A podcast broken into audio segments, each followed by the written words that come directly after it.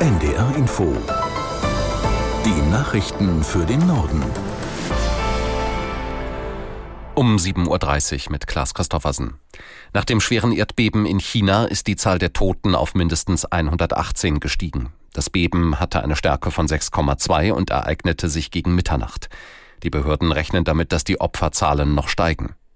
Benjamin Eisel in Peking zur Lage in der Erdbebenregion. Im chinesischen Staatsfernsehen, da sieht man Bilder, wie Helfer in den Trümmern der eingestürzten Häuser nach Überlebenden suchen. Und man sieht auch Bilder, wie bei eisigen Temperaturen Menschen im Freien ausharren. Zum Teil wärmen sie sich an offenen Feuern. Berichten zufolge sind auch Straßen beschädigt worden. In vielen Orten ist der Strom ausgefallen und auch die Wasserversorgung wurde unterbrochen. Die Behörden haben Arbeitsgruppen eingerichtet zur medizinischen Versorgung, psychologischen Betreuung und zur materiellen Unterstützung. Und auch Hilfskräfte würden einheitlich entsandt, um das Ganze zu koordinieren, heißt es. Den Angaben zufolge sind jetzt tausende weitere Helfer in die Erdbebenregion unterwegs und die Behörden haben den Notstand ausgerufen. Israels Verteidigungsminister Galland hat sich zu massiver Kritik am Vorgehen der israelischen Armee geäußert. Bei einer Pressekonferenz mit seinem US-Kollegen Austin hat er angedeutet, dass sich die Einsatzführung ändern könnte. Aus Tel Aviv, Julio Segador. Man werde bald in der Lage sein, zwischen verschiedenen Abschnitten im Gazastreifen zu unterscheiden. Schrittweise könne man zur nächsten Phase übergehen und die Bevölkerung in Gaza möglicherweise zurückholen, so Galland. Austin zeigte sich in der Pressekonferenz besorgt über die hohe Zahl an zivilen Opfern im Gazastreifen.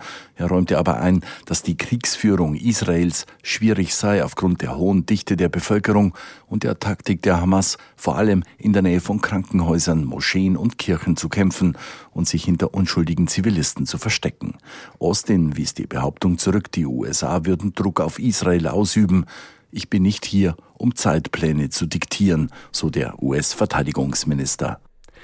Zum Schutz von Handelsschiffen vor Angriffen der Houthi-Rebellen im Roten Meer verstärken die USA in der Region ihre Zusammenarbeit mit Streitkräften anderer Nationen. An der neuen Initiative beteiligen sich laut US-Verteidigungsministerium zunächst zehn Länder, darunter Kanada, Großbritannien, Frankreich, Italien und Spanien. Aus Washington Ralf Borchert. US-Verteidigungsminister Lloyd Austin, der nach seinem Israel-Besuch nach Bahrain weitergeflogen war, erklärte, die Angriffe der vom Iran unterstützten Houthi-Rebellen seien eine internationale Herausforderung und erforderten gemeinsames Handeln.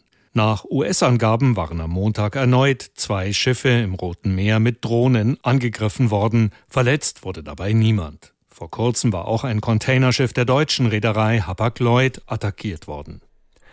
Heute entscheidet das Bundesverfassungsgericht, ob die Bundestagswahl 2021 in Berlin wiederholt werden muss und wenn ja, unter welchen Bedingungen. In der Hauptstadt war es zu Unregelmäßigkeiten gekommen, zum Beispiel fehlten Wahlzettel. Aus Berlin Uwe Jahn.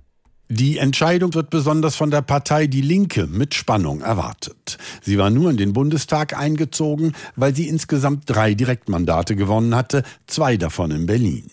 Urteilen die Richter, dass die Bundestagswahl von 2021 in ganz Berlin komplett wiederholt werden muss, müssten die linken Kandidaten Gesine Lötsch und Gregor Gysi diesen Erfolg erneut erringen. Kommt das Gericht zu der Entscheidung, dass nur in den Wahlbezirken wiederholt werden muss, in denen es zu besonders vielen Unregelmäßigkeiten gekommen war, würde sich für die Linke vermutlich nichts ändern.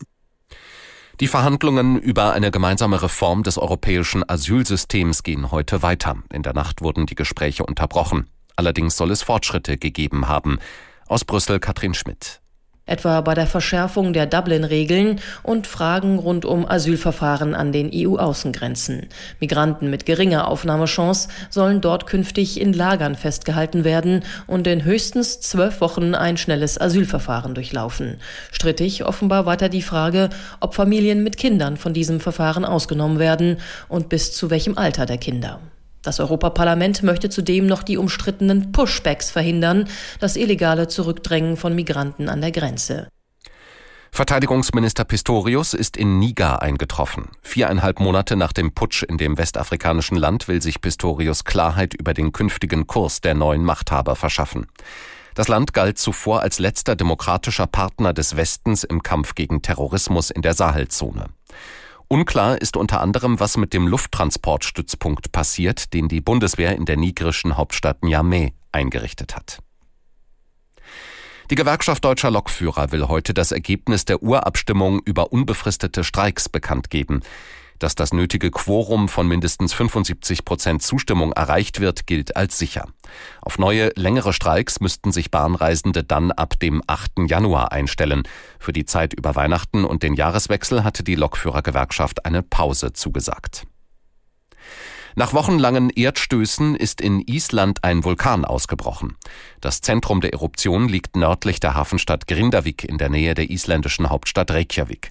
Alle 4000 Bewohnerinnen und Bewohner der Region sind schon im November vorsorglich in Sicherheit gebracht worden. Der Riss in der Erdoberfläche ist nach Angaben des isländischen Meteorologischen Amts etwa 3,5 Kilometer lang. Die Lavafontänen seien bis zu 200 Meter hoch. Das waren die Nachrichten.